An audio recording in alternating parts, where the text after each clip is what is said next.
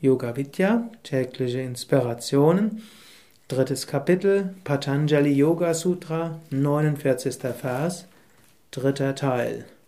Dieser Vers ist auch wieder ein Generalvers. Er sagt, daraus entsteht außersinnliches Wissen und Herrschaft über die Natur. Große Konzentration gibt zum einen Zugang zu einem intuitiven Wissen und zum zweiten auch zur Meisterschaft. Es ist daher gut, dass du dich auf das, was wichtig für dich ist, auch konzentrierst, geistige Kraft hineingibst. Nicht so sehr nur drüber nachdenkst, nicht so sehr zweifelst, nicht ständig überlegst, sondern wirklich dich darauf konzentrierst.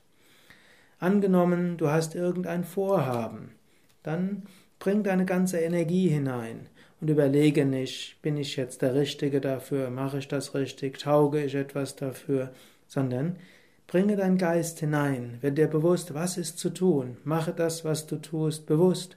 Du kannst durchaus auch drüber nachdenken, um dich zu konzentrieren, aber nicht zweifelnd nachdenken und nicht wieder deinen Entschluss in Frage stellen, sollte ich das überhaupt tun.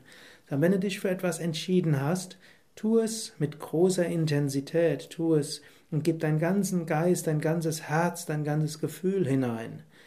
Und auf diese Weise entsteht Samyama. Und wenn du so dich ganz hineinbegibst und große Konzentration hineinbegibst, wird es erstens schön, es wird intensiv und du bekommst eine Meisterschaft darüber, du wirst viel schneller Erfolg haben, auch weil du Zugang findest zum intuitiven Wissen.